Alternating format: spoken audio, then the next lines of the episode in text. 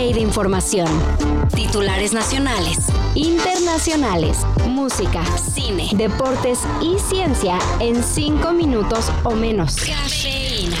¿Qué onda, culebras? Ya se acerca la temporada de frío, Homes, donde nos reunimos en bola en el asador y donde no nos importa si está a cero grados. Un cobertor en cucarachado San Marcos te salva de padecer de hipotermia.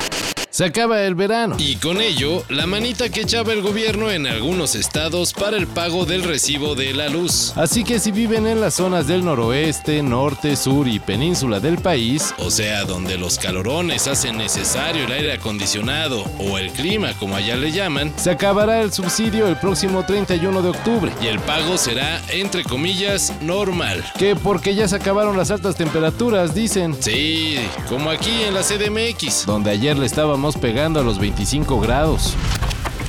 En Morelos, donde el fiscal está bajo proceso por obstruir investigaciones para resolver un feminicidio, pero eso no le impide seguir en el cargo, policías estatales retuvieron y atacaron a Estrella Pedrosa, reportera de Aristegui Noticias. A pesar de que tenía el cinturón, me empezaron a jalar del brazo izquierdo, de la mano, de la muñeca por mucho tiempo me estuvieron jalando. Yo les decía que me dejaran, este, abrieron la puerta del carro y me jalaban más, o sea, ya de más partes del cuerpo. De acuerdo con el portal de la periodista Carmen Aristegui, Pedrosa tomó fotografías de la fachada de la Fiscalía de Morelos para ilustrar la cobertura de futuras notas y nomás por eso, policías la siguieron y sacaron a golpes de su vehículo. Incluso llegaron a amenazarla con acusarla de intento de homicidio. Al final, la periodista evitó ser detenida y la policía de Morelos se hizo de la vista gorda. Esto me pasó a mí aún y cuando soy periodista y que tengo las formas y los medios para eh, denunciar los abusos. Eh, y pues imaginen qué es lo que pasa eh, con, con la ciudadanía común. Así se manejan nuestras autoridades. champion of the world, Saúl Canelo. En un combate que duró los 12 episodios y nunca llegó el exigido knockout, Saúl el Canelo Álvarez se impuso por decisión a Yermel Charlo, un boxeador que llevaba año y medio sin subirse a un ring. Pero bueno, con este resultado, el pugilista tapatío sigue conservando sus cuatro cetros de la división de los supermedianos, aunque continúa alejado de despertar emociones y admiración como las que despertaron ídolos como Julio César Chávez o Ricardo El Finito López. ¡Va a subir el Canelo! ¡Aquí se va a armar! ¡Pero en serio!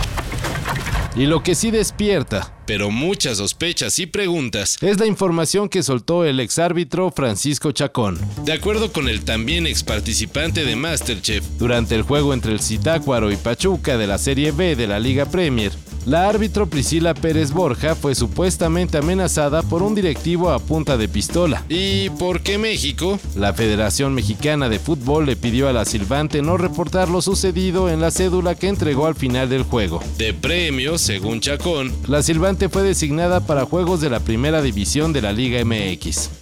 Lo denunciado por Francisco Chacón fue reforzado por el periodista David Medrano, quien asegura que en efecto el directivo del Citácuaro amenazó a Priscila Pérez tras finalizar el juego. Y bueno, la Femex Food no ha dicho nada al respecto. Un eclipse solar. El ballet cósmico ha empezado. El próximo 14 de octubre habrá un eclipse solar anular. Y si quieren verlo sin temor a lastimarse los ojitos, entonces vayan al planetario Luis Enrique Erro o al Parque Tesosomo, puntos donde el Instituto Politécnico Nacional entregará lentes especiales para ver sin ningún problema el fenómeno astronómico. Escúchenme bien, vamos a hablar de esto por años. ¡Por años! Por fin me siento parte de una familia. Oh, no puedo perdérmelo. Solo un vistazo. ¡Ah! ¡Oh, es hermoso! El eclipse solar anular sucederá en dos semanas y podrá verse en todo su esplendor en Mazatlán, Durango, Torreón y Monclova, y un poquito en la CDMX. De hecho, hasta en las islas de Ceú se realizará un picnic para observarlo. Todo esto y más de lo que necesitas saber en sopitas.com. El guion corre a cargo de Álvaro Cortés y yo soy Carlos el Santo Domínguez. Cafeína. Un shot de noticias para despertar. Lunes a viernes por sopitas.com y donde sea que escuches podcasts.